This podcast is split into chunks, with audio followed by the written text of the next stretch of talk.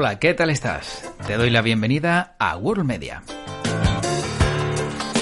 En este nuevo podcast vamos a hablar de música en el formato Musicast y lo vamos a hacer con un experto, con un buen amigo, con alguien eh, muy eh, relacionado con este mundo porque lleva muchísimos años hablando y disfrutando de la música.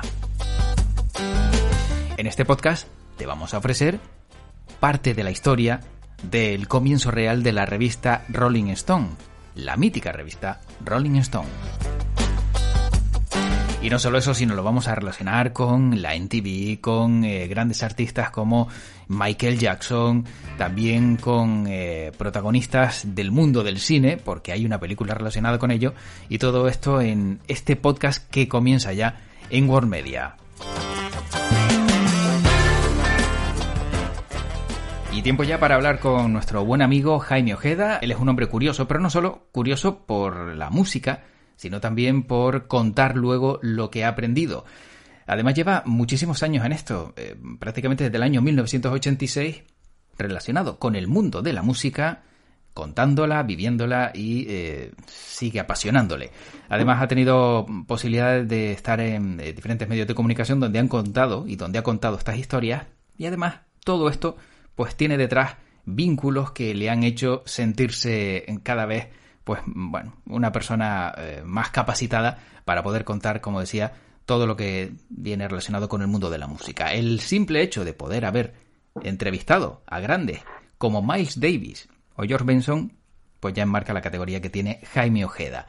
Ha podido cubrir conciertos por Europa, también eventos deportivos y eh, ahora va a estar con nosotros en este podcast de música Musiccast y ya le saludamos. Jaime Ojeda, ¿qué tal? ¿Cómo estás? Hola José Luis, ¿qué tal? Pues muy bien, vamos, encantado de, participar en esta plataforma de podcast que, bueno, como, como hemos hablado en, un montón de ocasiones, yo creo que se convierte en un, en un medio fabuloso, ¿no? Para, para poder hablar, charlar y, compartir buenos ratos y si es con la música, pues, pues mucho mejor y, y encantado de estar, de estar por aquí una vez más para, como tú decías, pues compartir yo creo que, vivencias, ¿no? experiencias y, conocimientos que al final, pues mm, con el, con el paso de, la vida, te das cuenta que yo creo que es lo bonito, ¿no? Mm. Eh, eh, y además que así es como, como se ha desarrollado el ser humano, ¿no? Hay una gran frase que a mí me encanta, que, que, tienen los científicos como mantra, que es caminando a hombros de gigantes, ¿no? Y, y, es así, ¿no? Como, como se hace, ¿no? Bueno, antes, antes de nosotros, pues ha habido, pues, bueno, grandísimos periodistas, gente de la que hemos aprendido, en la que nos hemos fijado, y yo creo que todos tienen ese punto en común, José Luis, que es pues eh, contar sus experiencias, contar sus vivencias y, tenernos puntualmente informados, y yo creo que eso tiene un, valor tremendo y yo creo que, es apasionante pues el poder contar y comunicar y compartir experiencias y al final aprender todos de los unos de los otros. Y yo creo que es así como, como evolucionamos y como, como somos un poquito mejores cada día. Efectivamente, además Jaime, si tuviéramos que buscar a alguien que no le gustara la música, yo creo que nos resultaría casi imposible, porque a todos nos gusta un estilo musical determinado o algún tipo de música. Sí, sí, tienes, tienes toda la razón, ya no solo por, por, por razones digamos, eh, culturales o, o, por costumbre, ¿no? Que desde que somos niños estamos escuchando música, sino que ya hay diversos estudios científicos en los que bueno, se, ha, se ha, estudiado en profundidad eh, neurológicamente el, el beneficio ¿no? que, tiene, que tiene la música en el, en el, ser humano. Y yo creo que en eso radica la magia, ¿no? Porque, porque una canción, como digo yo, te, te puede arreglar el día. Mm. Vamos, y, y, desde por la mañana te puede, te puede dar toda la energía que necesitas y, y porque, bueno, pues es una canción en cierto momento del día que estás teniendo a lo mejor como bajo de energía o que necesitas algo, pues una canción te, te puede animar. Pues yo creo que ahí está la explicación, ¿no? Y como tú dices, de hecho, José Luis, no sé si recuerdas que ha habido ya varias campañas de diversos medios de comunicación y demás de, de cómo sería nuestra vida sin música, ¿no? Y, y, ha habido campañas, yo creo que muy, muy buenas en ese aspecto. Y, la verdad que, como tú dices, pues la música es, uno de los elementos, elementos vitales del ser humano. Hombre, también yo, no por ser ahora el pesimista, pero también hay canciones que te pueden destrozar el día, no solo alegrártelo, ¿no? Porque te encuentras con alguien que, bueno, que, te trae malos recuerdos o alguna relación rota y, y bueno. Es verdad, ¿eh? Sí, sí, precisamente cuando lo estaba diciendo, también me vino a la cabeza ese, ese otro extremo, ¿no? Que, también podemos encontrar con la música. Pero digo, oye, vamos a empezar bien el podcast y no vamos a... es que me, me, estoy acordando ahora de un episodio de Friends en el que Joey, pues no recuerdo, se le rompe una, una relación amorosa. Y entonces el típico este montaje muy, muy bueno que hacen los americanos, ¿no? Casi como un videoclip con la canción All by Myself, la canción que hizo, hizo famosa Celine Dion, pero que si mal era de, de Eric Carmen, era de un, de un cantante norteamericano y en la serie ponen la, la versión original, ¿no? No la de Celine Dion. Yo la conocí por Celine Dion, es una canción preciosa, pero el título es ese All by Myself, que es algo así como yo conmigo mismo, yo, yo solo, ¿no? Yo, mm. Y habla de eso, de una ruptura sentimental y la verdad que en el capítulo, claro, eh, Friends lo hace con, con tono de comedia, ¿no? Y la mm. verdad que era graciosísimo porque es la típica imagen de Joey en una ventana, Nueva York lluvioso, la canción, el creo, entonces... Creo recordar, Jaime, que, era... Que también... Creo recordar que era porque se había separado de Chandler y había empezado a vivir solo. Cuando empezó a ganar dinero... Pues sí, pues Sí, se separaron y, las imágenes eran de uno y de otro. Creo recordar, ¿eh? Creo recordar que se compartía un poco la imagen de uno con la lluvia, la otra mirando también como una pecera o algo que caía agua. Sí, sí, creo que era, porque además la canción, en ese momento, como dices, es como un vídeo musical y, te impacta también, ¿no? O sea, te, te traslada completamente a otro lugar.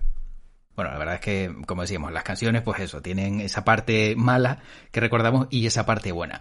Y en concreto hoy también, Jaime, tenemos una parte buena de la que hablar. Digo buena porque además el conocer que una revista Rolling Stone tiene tanta historia y temas curiosos que siempre nos encontramos eh, con, esta pues con esta publicación eh, yo creo que es un buen arranque para este podcast no para Music eh, que has elegido en el día de hoy y que es la verdadera historia de la revista Rolling Stone pues yo creo que sí, José Luis. La verdad que, bueno, nos podríamos haber ido mucho más atrás si quisiéramos arrancar con, con, parte de la historia de la música, con la historia de la música, pero yo creo que es un, hito bastante importante y yo creo que es un, un, como tú dices, un buen comienzo, ¿no? Un buen arranque para, esta serie de podcasts musicales que, que, yo creo que, que, bueno, que como en la anterior etapa, ¿no? Cuando hacíamos las intervenciones y demás, al final te, lleva a un montón de spin-offs, ¿no? A un montón de, otras conversaciones.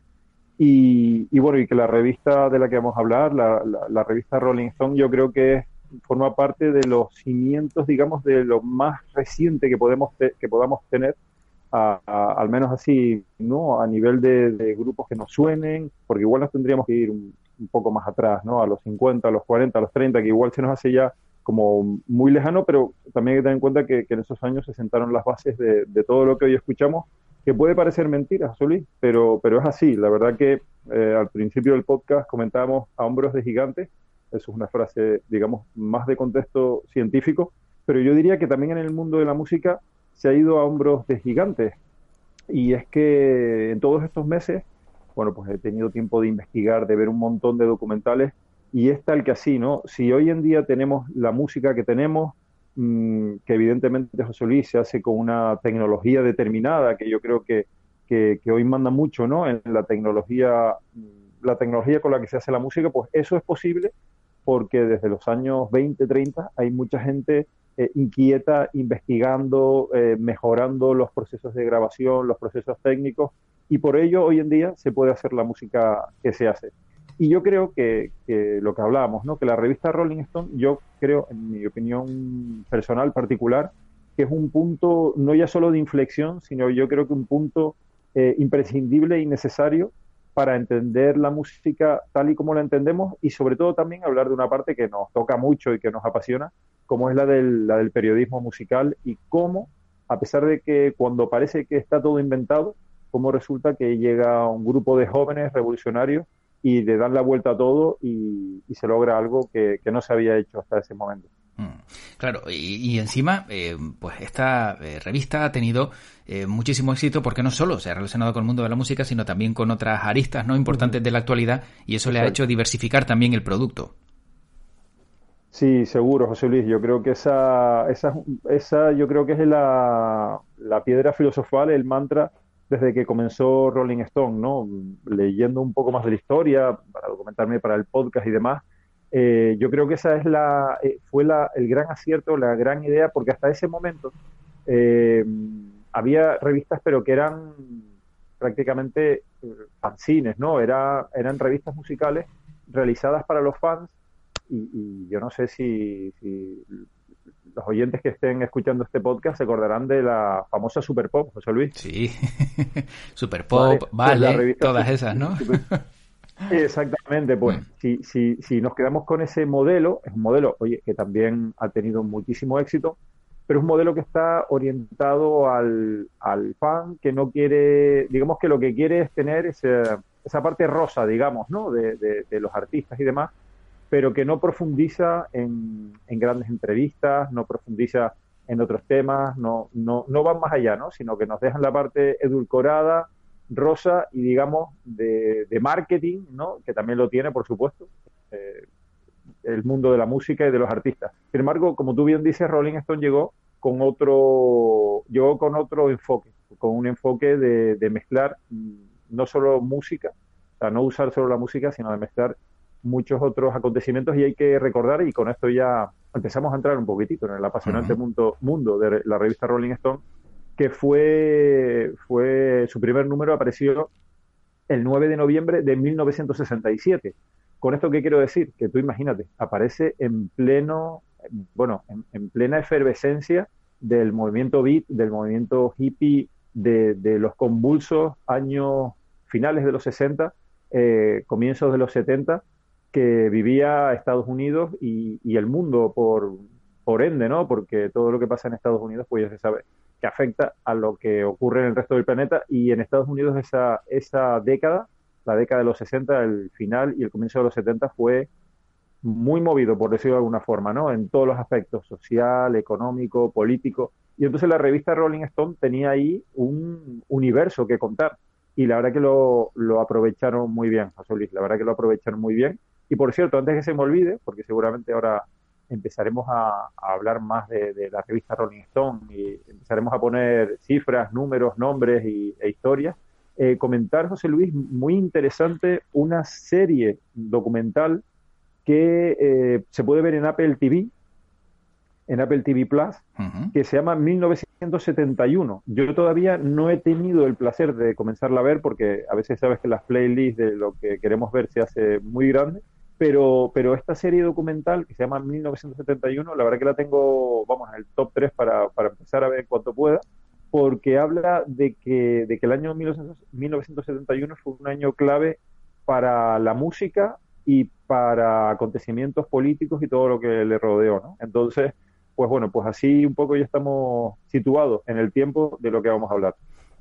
Bueno, que sepas que me apunto esa serie, eh, porque al igual que como dices tú, se, van acumulando y la verdad que son muchas las cosas que uno tiene que ver y que desea ver, pero bueno, apuntada queda. Y si te parece, eh, como Rolling Stone siempre, sobre todo, no solo se ha caracterizado por sus contenidos, sino también por sus portadas, por ese esa imagen eh, icónica que siempre muestra en sus portadas, la primera portada es la que corresponde a John Lennon y Yoko Ono. Sí, la primera portada, bueno, en realidad la primera portada es em, solo John Lennon eh, con un casco de guerra y, en el título pues aparece eh, cómo, cómo gané la guerra, ¿no? Y aparece John Lennon, pues eso, con un...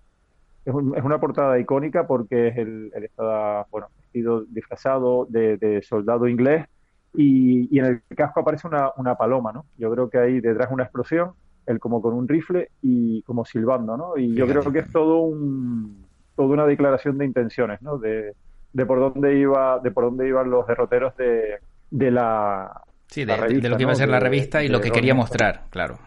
Sí, sí, sí. Y después, como tú, como tú bien dices, pues, pues aparece, aparece también eh, John Lennon y, y Yoko Ono, ¿no? La portada. La verdad que está, está llena de, de simbolismo y, todo esto tiene también una historia detrás, pero comenzamos si quieres, nos retrotraemos unos, unos meses antes de que apareciera la, portada y, tenemos a, a, Jan Wenner, que es el, fundador, es la persona que, que, parió la criatura, que, estuvo pensando en, qué hacer y lo hizo a raíz de llegar de la Universidad de, Berkeley y cuando él llega a San Francisco pues se encuentra en una ciudad, eh, él llega por cierto con, con 21 años y llega una ciudad, tú imagínate, eh, llena de, del logo de paz y amor, llena de una revolución musical, una revolución social, y además el epicentro de los hippies, ¿no? Y además en un, en un barrio llamado Hyde Ashbury de, San Francisco, que era, bueno, en pleno, en pleno apogeo y, con, la, con la nueva contracultura norteamericana a tope, ¿no? Y el Wenner se empieza a darse cuenta de que, de que bueno, de que, de que el mundo de la música está teniendo, eh, digamos, una época dorada, pero no hay ninguna revista que, que cuente mm, quiénes son los verdaderos protagonistas, más allá de lo que a las, a las casas discográficas le, le interesa, ¿no? Y que si aparecen los protagonistas es, lo que hablamos, ¿no? De una forma rosa, una forma edulcorada, y él se da cuenta de que, de que no existía ese periodismo musical, ¿no? Sino esas revistas para fans, que por cierto a él no le, no le gustaban nada, ¿no? Él veía que se estaba cocinando algo muy importante y que lo tenía que contar y entonces él, él, lo que quiso darle era una solemnidad a esa revolución musical que, estaba viendo que estaba pasando y que nadie en el periodismo estaba contando. Lo que pasa es que él, él tiene un problema y es que necesita, digamos, a un, a un totum, ¿no? A alguien que, que, le sepa orientar de cómo hacerlo, porque él lo quiere hacer, pero no tiene claro cómo hacerlo, no, no, no sabe muy bien cómo hacerlo y tuvo suerte. No sé si suerte, si lazos del destino, si al final las personas se tienen que encontrar o si el que busca encuentra, ¿no? Pero al final él en un concierto conoce a Ralph Gleason, que era un crítico de jazz del San Francisco Chronicle y que era esa persona intelectual que Wenner necesitaba para su revista, ¿no? Ese intelectual que, que le iba a dar además a, Jan Wenner, el fundador, con 21 años, le iba a dar el, digamos, la columna vertebral, le iba a dar ese, esa sujeción que él necesitaba para sentirse seguro y poder sacar adelante una revista musical que iba a tener, que él quería, que tuviese ese, ese pilar importante y que tuviese alguien detrás que le diera ese soporte porque él quería sacar un producto muy serio, ¿no?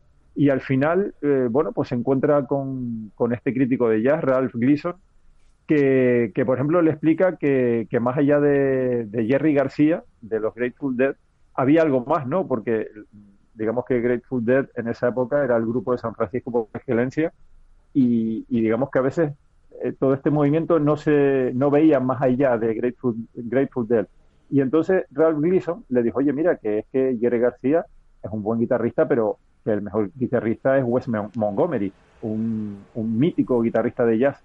Y, ese fue el punto clave, ¿no? Jerry García vio que, esta era la persona que, tenía todo el conocimiento para, poder sacar adelante una publicación como, como Rolling Stone y de hecho esta amistad ha perdurado a lo largo de los años y ellos dos fueron los pilares de, de un nuevo imperio en aquel momento de la imprenta, ¿no? A través de la, de la revista Rolling Stone como tú dices, bueno, el hecho de encontrarse con alguien que al final te hacía falta, ¿no? Para poder sacar adelante el proyecto, eh, a veces que la coincidencia es macabra, pero en esta ocasión la coincidencia fue eh, la de aportarle fortuna, ¿no? Se sintió afortunado y pudo sacar adelante el proyecto diferenciador, ¿no? Salirse un poco de lo que ya había.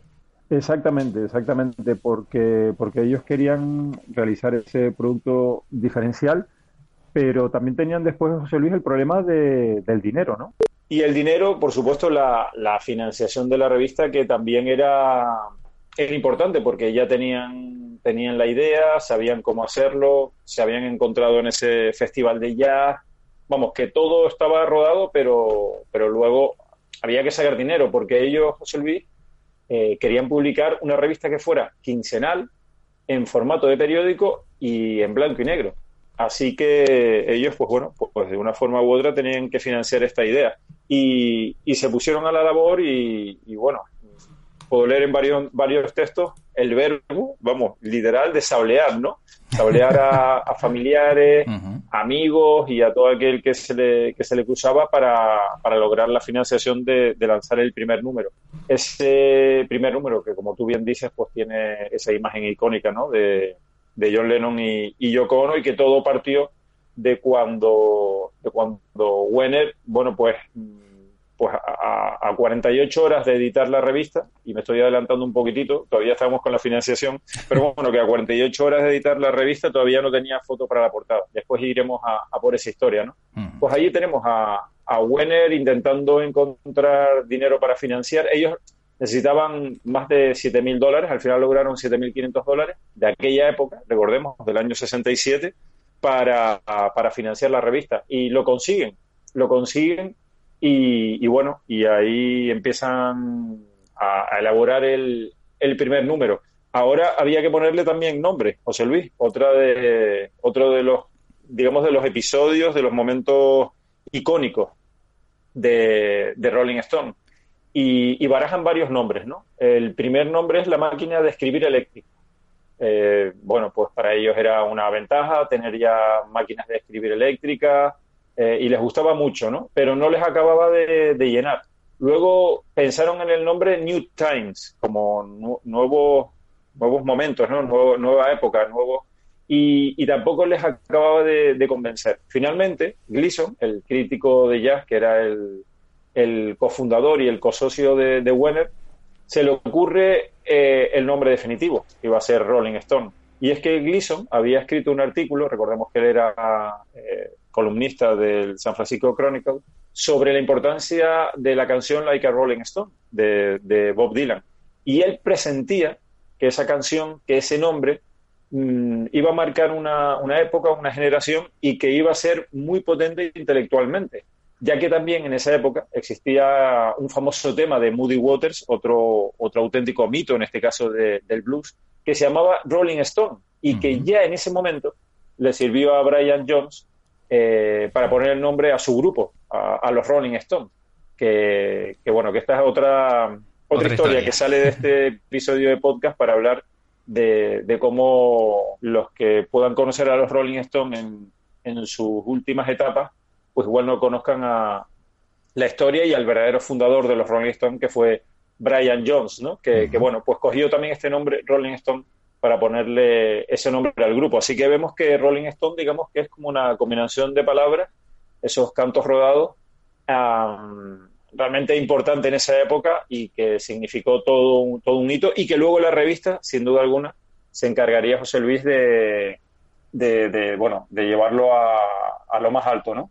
Y bueno, teóricamente la revista ya lo, lo, tiene todo, pero le faltaba eso, le faltaba la, la portada y para la portada pues no, no tenían no tenían foto y no sabían realmente qué hacer. Imagínate la responsabilidad del número uno de algo que tú quieres lanzar y que, y que vamos, que no, no, no sabes cuál va a ser la, la portada, ¿no? No, no, no, no sabes cuál elegir. Y es que virtualmente tenían, bueno, virtual y tenían centenares de fotos y no se habían decidido por, por ninguna.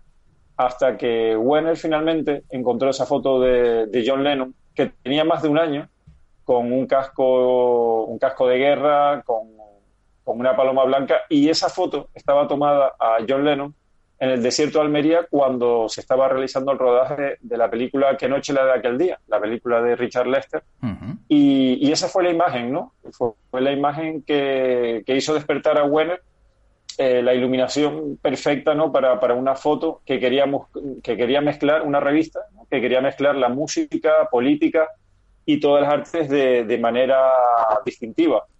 Y la verdad que John Lennon, bueno, pues yo creo que en aquella época realmente lo, lo simbolizaba todo y al final se decidió por, por esta portada ¿no? de, de Yoko Ono y John Lennon. Bueno, hay que decir que eh, las portadas, hombre, a día de hoy difieren mucho de las de antaño porque a día de hoy con visitar la red social de un artista, quizá pidiéndole permiso, pues, o incluso que este te mande una foto, ya puedes tener esa portada. Antes las portadas eran elaboradas y originales. Y de ahí que durante la trayectoria de Rolling Stone nos hayamos visto portadas como Madonna en la cama con unas hojitas de, del ratón Mickey, eh, los Red Hot Chili Peppers desnudos, ¿no? Tapándose sus partes, eh, no sé, eh, Janet Jackson también con alguien detrás que le tapa los pechos.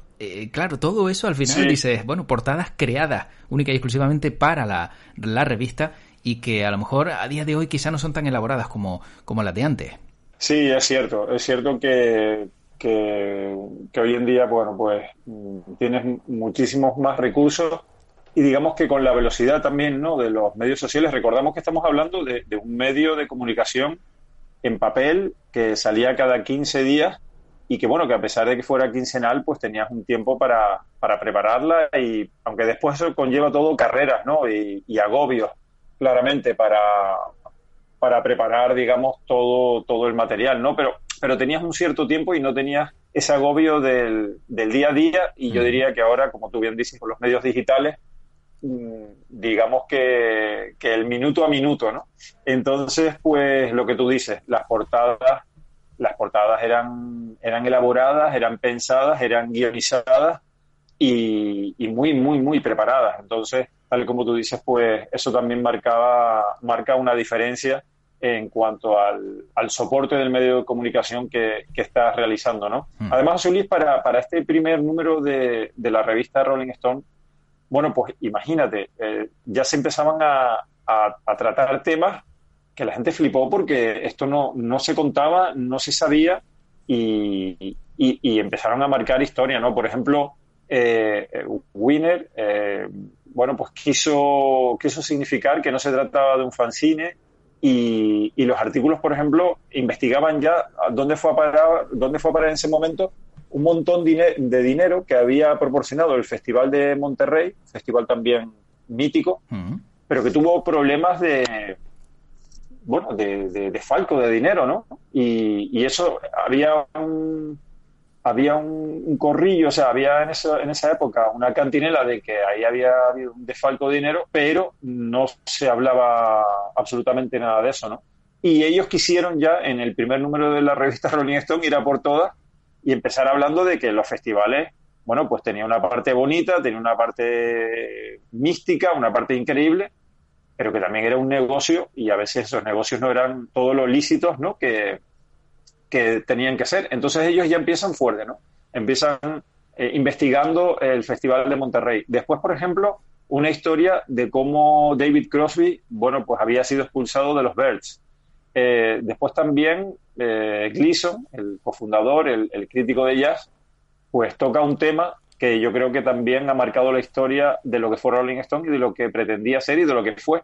Y, y, bueno, pues él comentaba de por qué las televisiones americanas no sacaban nunca a grandes cantantes negros como Otis Redding, Wilson Pickett o Jackie Wilson. Ostras. Estamos ya hablando de los problemas de los problemas de segregación, ¿no? En Estados Unidos, como te digo, en el 67, imagínate, imagínate cómo estaba cómo estaba Estados Unidos, ¿no? Y ellos ya tocaban el tema social. Yo creo, José Luis, que, que la revista Rolling Stone nos, en su primer número es ya un gran ejemplo de cómo la música, pues evidentemente lo que hemos hablado siempre, ¿no? Es música, pero claro, también es un espejo, es un reflejo de la sociedad, ¿no? Y aquellos artistas que en sus letras recogen los problemas de los sociales, raciales, políticos y lo reflejan en la música, pues eso en los 60, finales de los 60, comienzos, comienzos de los 70, estaba a flor de piel, ¿no? Y ellos aprovecharon eso para, para la revista, pues eso, ¿no? Pues pues, contar de, de, por qué no se sacaba a cantantes negros como Otis Redding, Wilson Pickett o Jackie Wilson. Y digamos que José Luis, yo creo que le pusieron toda la intención, pero yo creo que lo comentamos también en su momento. No, no se solucionó, digamos, con, con que Rolling Stone tocara este tema, porque claro, era un tema muy enraizado, ¿no? Y es que eh, recuerdo también la, la, controversia en MTV, ¿no? Cuando, cuando salió el, el canal televisivo MTV, por cierto, que yo creo que MTV tiene también mucho que ver con Rolling Stone, porque tal y como cuando salió Rolling Stone, pocos daban un duro, como se suele decir por la, por la revista, pues por el canal MTV también muy pocos daban un duro, porque decían que, que ellos no veían un canal que emitiera música 24 horas, ¿no? Ellos no, no lo veían, no veían que, que, que hubiese espacio para un canal eh, como MTV que, que estuviese 24 horas poniendo videoclips musicales lo que yo creo que no sabían es que MTV también tenía la filosofía un poco de Rolling Stone, ¿no? Mm. De llegar y romper todos los, todos los eh, arquetipos, ¿no? Que hasta ese momento existían en, en, cómo emitir música. Lo que sí es verdad que MTV en un comienzo no se atrevió a romper es a poner artistas negros, ¿no?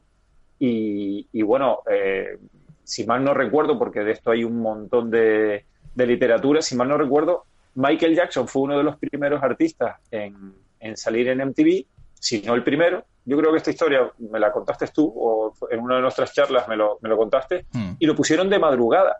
Fíjate. Lo pusieron de madrugada y, y, y, y, después de mucho insistir, de la casa discográfica de Michael Jackson, que tú imagínate si no tendría, si no tendría poder la casa discográfica de Michael Jackson, que en aquella época no sé si era ya Sony o era CBS, porque él sí que había dejado Motown unos años antes.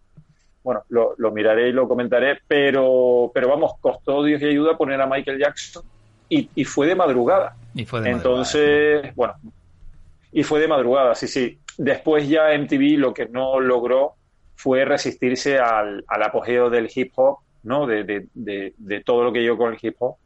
Y ya después, digamos que el pretexto de MTV para empezar a poner artistas de música negra fue la, la fusión que hicieron Aerosmith con los Run DMC. Ah, correcto, sí, Con aquel... Walk This Way, ¿no? Con el mítico Walk This Way, que es una canción original de, de Aerosmith y que luego los, los Run DMC, eh, clásicos, entre los casi clásicos del hip hop eh, mundial y neoyorquino en particular, pues hicieron una versión y que, que, además, digamos que es otro hito del mundo de la música porque es la primera canción que mezclaba rock and roll y hip hop. Mm. Entonces MTV encontró ahí el pretexto perfecto para, para, para empezar a poner artistas de música negra, pero esto ya vamos adelantando que será tema para otro podcast y, bueno, la verdad que yo creo que habrá que ir haciendo una lista porque ya nos van saliendo varios podcasts casi sin casi sin proponernos. Sí, la verdad que de una cosa deriva a la otra y podemos estar hablando aquí cinco horas, eh, vamos, todo relacionado y, sin perder el hilo de una ni otra cosa, vamos, tremendo. Sí, sí, Totalmente, de ahí el, comienzo que, que, que, explicaba yo, ¿no? que al mm. final todo está relacionado y que se va a hombros de lo que, de lo que otros han hecho anteriormente. ¿no? Yo creo que MTV, estoy casi seguro que bebió muchísimo en las fuentes de, Rolling Stone, que como comentaba, pues bueno, pues entre esos temas que sacaron al comienzo estaba eso de por qué, de por qué no, no se ponían ¿no? A, mm. a grandes cantantes negros en las televisiones americanas y también como, por ejemplo, en ese primer número eh, comparaban el primer gran álbum de Jimi Hendrix con el primero de los Cream, el supergrupo de Eric Clapton, que era también un poco como comparar una estrella negra con un grupo de, de, blancos, mm. ¿no? católicos y demás. Y, y, era, pues bueno, también mezclar ahí ya un montón de, un montón de conceptos. Que bueno, que sale esta primera, este primer número y tuvo un impacto quincenal eh, increíble, ¿no? Eh, fue impresionante el impacto, porque tú imagínate los, estos primeros temas que te, que te apunto, como la gente cuando llegó esta revista a los kioscos dijo, bueno, pero, pero ¿esto qué es? Esto, todas estas historias, ¿dónde estaban, no? Y que nadie me las había contado. Claro. Y entonces supuso un impacto, un impacto brutal que le abrió las puertas al mundo de los artistas, ¿no? Eh, lo que sí deja eh, fiel reflejo de, lo que era la, revista Rolling Stone era de un profundo periodismo especializado, no solo en el ámbito musical, sino como bien explicabas, también en otros aspectos como el de investigar eh, por qué un festival al final no era del todo diáfano, del todo claro a la hora de justificar ingresos, dónde estaba el dinero. O sea que mm, realmente se veía que tenían un pie más allá de lo que era el, típico eh, o la típica revista, como bien decía, de, de fanzine, de, de artistas, de qué fue a comer aquí, de qué está saliendo con esta persona y profundizaban mucho más. Pero ¿cómo hacían estas entrevistas, eh, Jaime? ¿Cómo realizaban estos reportajes de periodismo lento?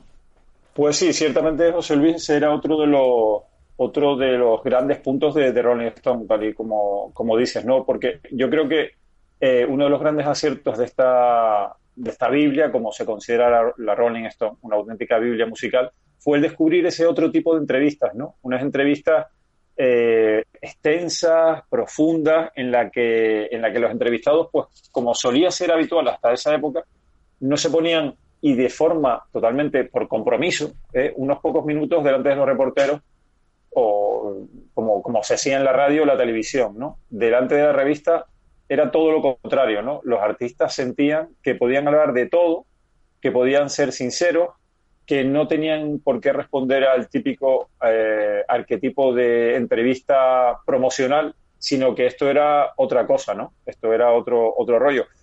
Y me viene a la, a la mente también una historia con, el, cómo se fundó el, la, la, gran cadena, el imperio del Hard Café, ¿no? Que, bueno, pues el primer restaurante se, abrió en Londres y por allí apareció un día Eric Clapton que, le gustaba la comida, las hamburguesas americanas, pero que en Londres no tenía oportunidad de comerlas. Y, los fundadores de Hard Café pues eran unos amantes de las hamburguesas, ellos abrieron ese local y Eric Clapton se dio cuenta que era un local diferente, que tenían un amor por la música increíble, Eric Clapton les dejó de allí una guitarra, ellos la colgaron y así comenzó, bueno, el mito de, de Hard Café, ¿no? Pues esto es algo, algo similar, ¿no? Los artistas se dieron cuenta de que, de que los fundadores de Rolling Stone querían hacer unas entrevistas diferentes y hablar de un montón de temas. Entonces, por ejemplo, mm, bueno, contarte que, que Wenner, el propio Wenner, tardó más de un año en lograr que Bob Dylan hablara durante horas delante suyo. Es que también Bob Dylan, Bob, Dylan, que, claro, que tiene su carácter, hasta ah, vamos, hasta un logro me parece. Evidentemente, evidentemente, ahí, ahí lo, lo, has dicho, ¿no? Que, que, bueno, Bob Dylan yo creo que no es la persona más, más fácil de entrevistar, pero que, que da bien a las claras, enseña bien a las claras la filosofía de Rolling Stone, ¿no? Que si tengo que estar un año persiguiendo a Bob Dylan, pues lo voy a, a perseguir, ¿no? Para, para lograr una entrevista, pero cuando la consiguieron, pues estuvo horas, horas hablando con Bob, con Bob Dylan.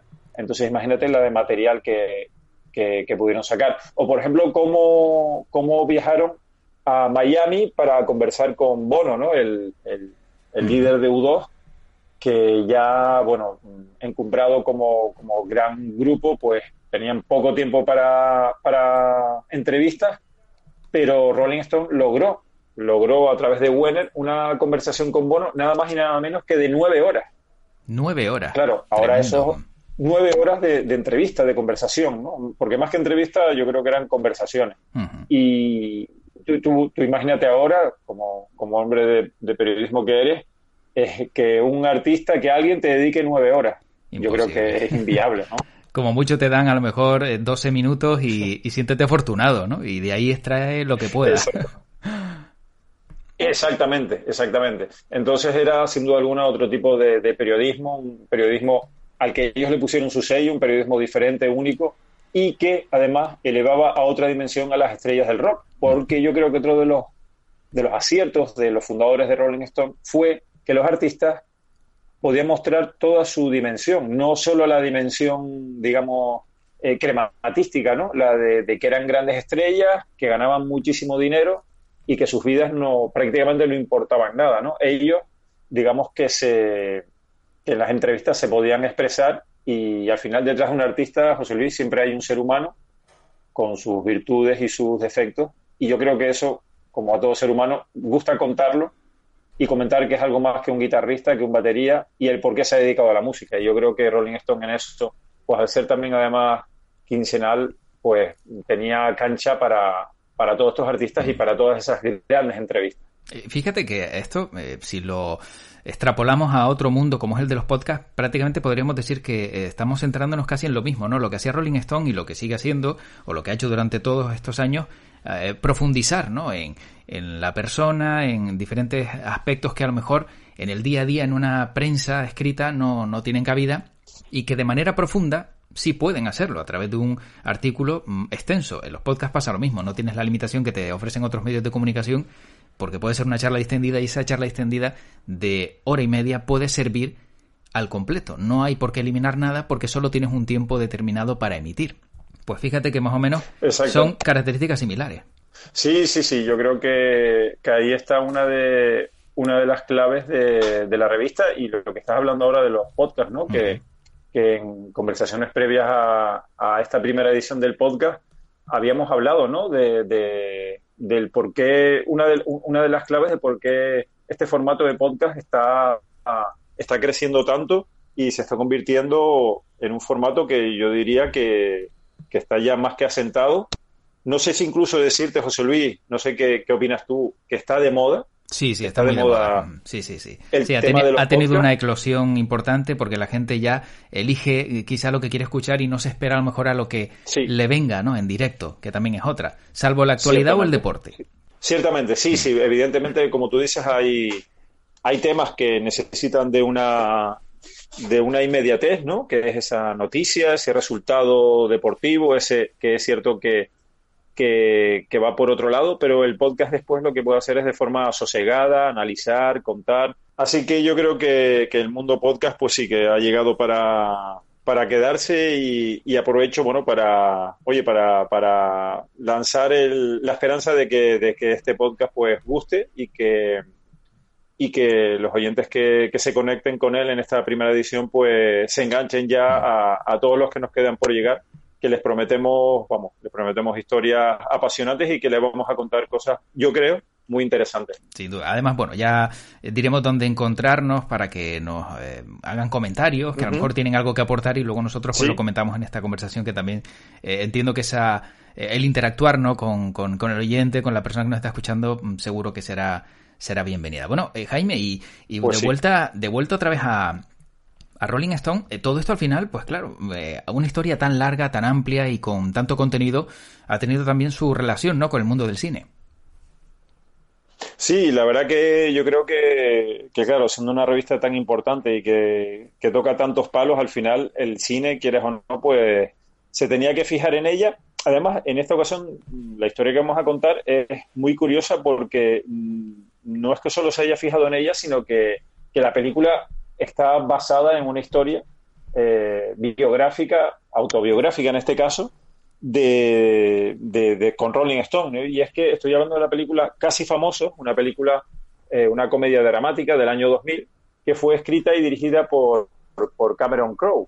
¿Y, por qué digo lo de autobiográfica y esta película de Cameron Crowe? Bueno, primero comentarte, José Luis, que es una de, mis películas favoritas. La verdad que cuando la vi en el cine me encantó. Luego la he visto, bueno, pues si no han sido 10 o 12 veces a lo largo de los años, eh, porque la verdad que me parece una película redonda, ¿no? Y que, y que yo, claro, cuando la vi por primera vez, yo no recuerdo ciertamente si, si ya la vi con el conocimiento de que era, de que era autobiográfica, pero sí que toda la historia me parecía muy, muy humana, muy, muy real. Y yo decía, hombre, si, si esto no ha sucedido, la verdad que, que es una historia que tenía que haber sucedido, ¿no? Porque, y finalmente, pues, con el paso de los meses, después cuando la película empezó a triunfar, decir que la película eh, ganó el Oscar a, Mejor Guión Original, que también escribe, escribe el propio director Cameron Crowe. Bueno, pues contar que el film es eh, autobiográfico, ya que Cameron Crowe escribió para la propia revista Rolling Stone siendo adolescente. Él pues era un chico avispado que le gustaba escribir y se ve, porque luego, mira, pues por ejemplo ha ganado un Oscar, ¿no? A guion, a guion original y desde que era un joven pues escribía artículos musicales de una forma u otra, sus artículos llegaron a, la redacción de Rolling Stone, que, bueno, vieron el nombre, Cameron Crowe, y se pusieron en contacto, empezaron a buscar el contacto, lo encuentran y se dan cuenta de que, se dan cuenta de que es un chaval, de que es un adolescente. Y claro, en la película, bueno, hay escenas divertidísimas. El papel de madre de, del, del, chico, del adolescente que escribe, es de la gran actriz Frances McDormand, que acaba de ganar un nuevo Oscar por la película Nomadland. Eh, también ha ganado Oscar por la película Fargo. Eh, una de las grandes actrices, sin duda alguna, de, estas últimas décadas. Yo creo que, si no comparable con Meryl Streep, pues ahí, ahí, ¿no? Y es que Meryl Streep, junto con Tom Hanks, yo creo que, están en los altares, ¿no? De, en cuanto a actuación. Pero yo sí diría que Frances McDormand es una de esas actrices irrepetibles. Y ella es la que hace de madre del chico adolescente. Y bueno, y ahí hay escenas realmente bonitas, ¿no? De cómo convencen a la madre, porque a todas estas, al adolescente, lo envían como, digamos, enviado especial para cubrir, para cubrir eh, giras, ¿no? En esta ocasión de una banda imaginaria, pero que después Cameron Crowe eh, confesó que era, que era vivencias que él tuvo con The Allman Brothers, The Allman Brothers Band, que en, en, Europa, en España es muy poco conocida, pero que en Estados Unidos es como hablar, bueno, pues no sé, como de sus Beatles, ¿no? O algo así, es una de las bandas míticas americanas. Y este chico, de, jovencito, de adolescente, pues se fue de gira con, con, The Allman Brothers, también con Led Zeppelin, con los Eagles, y, los Rolling Stones le confiaron a este joven eh, esas crónicas, ¿no? Y les encantaban. Entonces, bueno, pues él en, estos artículos de Rolling Stone eh, comentaba todas estas experiencias, ¿no? Eh, y la, verdad que, que, bueno, que la película Mm, digamos, para ponerle un poco de imágenes a todo lo que hemos estado hablando, yo creo que es una, una gran recomendación Y, vamos, la verdad que, que, de todo lo que hemos hablado y mucho más se va a poder ver en esta película casi famoso, en la que, como digo, al ser eh, autobiográfica, pues hay, hay mucho de lo que estamos hablando allí y se podrá ver y, escuchar cómo, cómo era el, el, ambiente musical en esa época. ¿no? y además con grandes protagonistas como Billy Kudrow ¿no? o Kate Hudson, que hacen que la película tenga también ese, ese gancho, además de Frances McDormand, como decías. Sí, sí, sí, sí, sí. La verdad que tiene un reparto, un reparto excelente y, la película tiene un ritmo increíble y, ves, ¿no? Como, como, como, cómo se cosía, ¿no? El ambiente musical en, en esa época.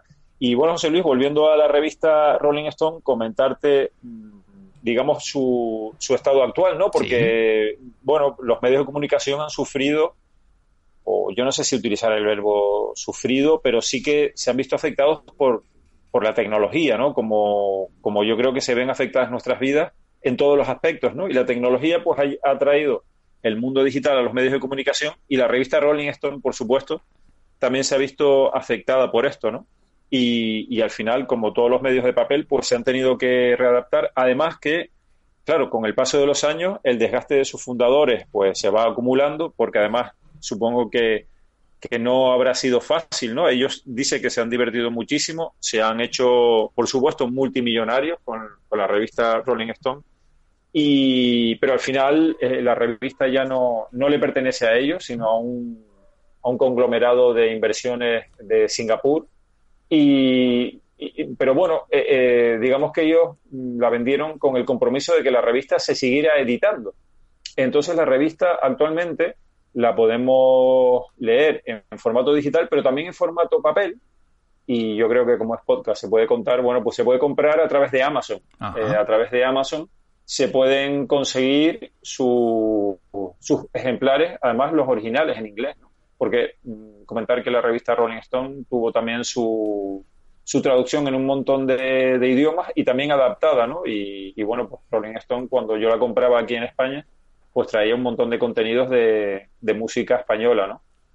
Y, la revista pues se puede seguir eh, consiguiendo, comprando en papel a través de, Amazon.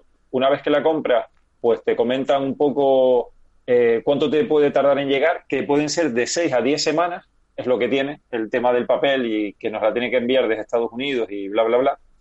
Eh, pero comentarte que que, por ejemplo, en la portada, y es que la tengo justo delante, la portada, fíjate cómo ha cambiado la historia, ¿no, José Luis? Mm. La portada de, del mes de, de este mes de junio de Rolling Stone es del grupo coreano BTS. Anda. O sea, hasta Corea. Eh, bueno, pues, pues, pues eso, ¿no? sin, sin menoscabar, por supuesto, sin mm. menoscabar a, a, los BTS, que no es que sean de mis grupos favoritos, no, no los escucho de hecho, pero, por ejemplo, en, en, la portada se ve una foto de, los chicos de BTS, además que son un montón, son mm. siete. Y, y, bueno, y BTS, The Non-Stop Triumphs of the World Biggest Band, imagínate, ¿no? El triunfo sin parar de la mayor banda del mundo. Claro, pero Jaime, aquí, aquí yo eh, invitaría a hacer una reflexión. ¿Por qué un grupo coreano aparece en una revista como esta? Tendríamos que ver la población que tiene Asia. Claro. Y esos son eh, lectores eh, en potencia que antes a lo mejor la revista tenía eh, solo localizados por la venta en papel. Claro, ahora me da la impresión, no sé, digo ya por pensar mal. Sin menoscabar, ojo, eh, sin menoscabar. También está, sí, también está el derivado de que evidentemente la revista nació en el 67 con mm. una con una política, con una filosofía, mejor dicho, ¿no? De, y bueno, al final, cuando tú vendes el producto, ya deja de ser tuyo, ¿no? Ya, ya, digamos que ahora lo tiene un grupo editorial que lo que quiere es vender revistas. Efectivamente, el beneficio. O sea, ya Exactamente. Ya no estamos hablando de que, oye, la revista, en realidad, porque yo soy una persona inquieta, estoy hablando en palabras, no, me pongo en, la posición de, de Werner y, de, y del crítico de jazz que, que abrió con él la revista, y que ellos en realidad lo que querían era expresar todo lo que estaban viviendo a su alrededor, ¿no? Pero cuando lo compra un grupo editorial, pues ese grupo editorial pues ya no le interesa contar lo que está sucediendo, sino lo que le interesa es ganar dinero, ¿no? Y para ganar dinero, pues tú tienes que vender revistas y para vender revistas tienes que poner al grupito que está de moda y del que se le está haciendo una promoción increíble y que bueno, que el K-pop tendríamos que hablar en otro podcast separado porque hmm. eh, no hay que no, no, cabe duda que es un fenómeno mundial eh, un fenómeno que digamos que está que es un fenómeno que igual está pasando por debajo del radar hmm. pero que realmente mm, yo por ejemplo que tengo una sobrina de de, 15 años pues están totalmente vamos eh, alucinando no es, es, su pop sí sí sí exactamente es el pop que le que consumen aparte de otros muchos, ¿no? Pero bueno, también tendríamos que hablar de cómo han cambiado los, hábitos de consumo, ¿no? Con la sociedad digital. Ha ido todo muy rápido, ¿no?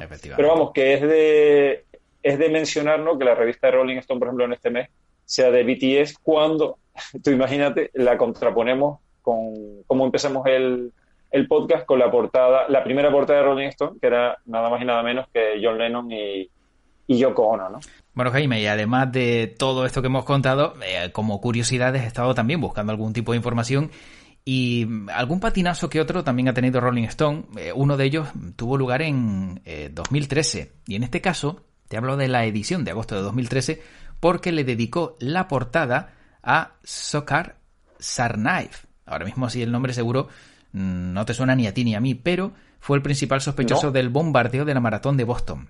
Claro, Vaya. Dedicarle una portada a alguien que había, pues, eh, bueno, pues, eh, atentado, ¿no? Contra una maratón como la de Boston, ¿no? Que, que causó el desastre que causó, pues, imagínate, eh, grupos conservadores amenazaron con boicotear la publicación. y claro, un presunto terrorista de esa tragedia como portada de Rolling Stone no tenía sentido, sobre todo, y tenían razón en, en digamos, en, en reafirmar que, claro, una portada que glorifica la imagen de quien sale en ella, hombre, poner un terrorista en una revista joven o presunto terrorista era como bastante peligroso.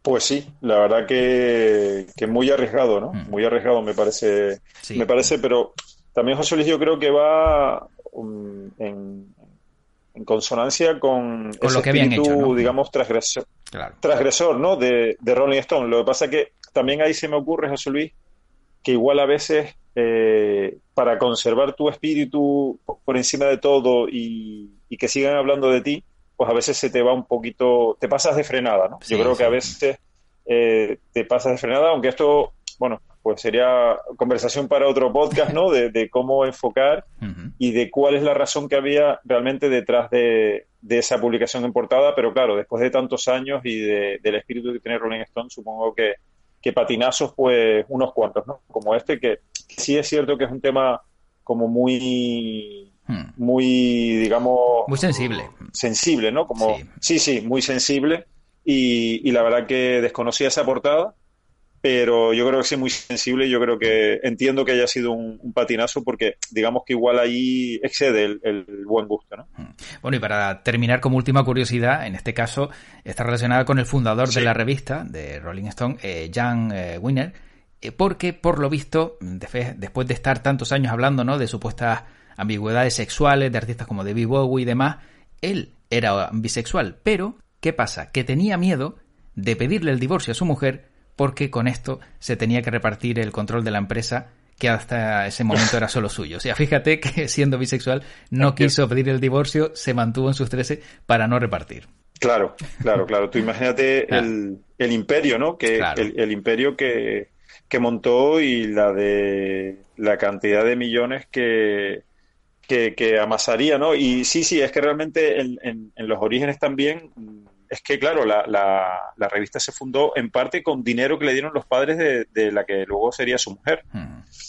Y, y, este hombre ahí también, bueno, pues no queriendo confesar su, su, su sexualidad y, y, bueno, lo complicado que, que se torna todo, cuando, digamos, la cosa se te va de las manos, ¿no, José Luis? Que, digamos, que el ser humano yo creo que no está preparado para manejarse en, esas cantidades de dinero que al final un poco lo, pervierte todo.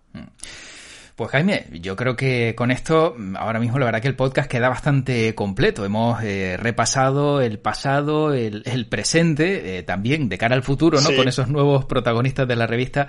Y la verdad que, como siempre, eh, ha sido un auténtico placer poder disfrutar del mundo de la música, en este caso, otra vez a través del oído, ¿no? Con este formato podcast en Musicas y, y contigo como, como uno de los grandes protagonistas que vamos a tener y que para mí es un auténtico placer tenerte al otro lado por tus conocimientos y por tu forma de contarlo. Bueno, pues la verdad que, José Luis, contarte que, muy contento de, iniciar ya en el capítulo cero, o en el capítulo uno, como se quiera decir, ¿no? de, esta serie de, podcast. Eh, el placer es mío, el placer es mío de, tener de nuevo estos ratitos de charlas musicales que se echaban mucho de menos hmm. y que la verdad que te permiten de una forma u otra también volver a, engancharte con esas historias, ¿no? Porque para, para hablar en cada podcast, pues oye, te documentas un poco, empiezas a investigar, empiezas a retomar temas que se te habían olvidado, como por ejemplo ver de nuevo la película Casi Famoso. Sí.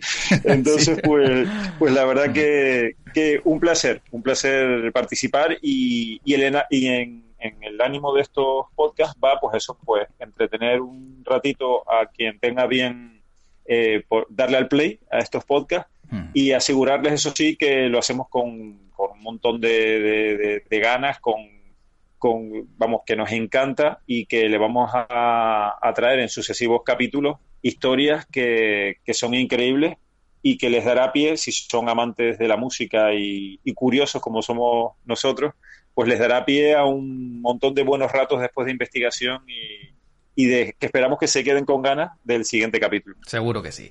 Jaime, pues hasta el próximo capítulo en World Media, en este formato de Music Cast. Y, y, oye, encantado de volver a escucharte. Y como tenemos aquí un lema, pues te lo cuento. Y el lema es que tu podcast te acompañe. Sí. Así que que tu podcast te acompañe. Pues sí, sí, que te acompañe y además, pues me parece fantástico porque además es cierto que lo que tiene el podcast es que lo tienes siempre ahí, ¿no? Hmm. Eh, lo puedes encontrar en un montón de, sitios. Es, no, cuesta encontrarlo tanto como otros medios, ¿no? Que a lo mejor tienes que estar en un momento determinado ahí para, para verlo, aunque cada vez menos porque ya cada vez más está todo, digamos, a la carta pero, pero fantástico, sí, sí, que le siga acompañando y que semana a semana estén esperando a la, a la publicación, como me pasa a mí, por ejemplo, a mí me encanta el baloncesto y, sigo programas semanales y estoy deseando que llegue ya, pues por ejemplo, el miércoles, porque el martes eh, la COPE saca un podcast de baloncesto que se llama Showtime, que me encanta, y, y, que cada miércoles estoy esperando, ¿no? Eh, es como si estuviese esperando esa revista semanal que antes compraba, pues ahora espero el podcast y espero también que, los oyentes que avienten a escuchar este podcast pues empiecen a sentir ese gusanillo. Por mí encantado. Ya verás que sí. Jaime, un fuerte abrazo, cuídate mucho y hasta la próxima. Igualmente, hasta la próxima. Un saludo para todos. Un abrazo fuerte.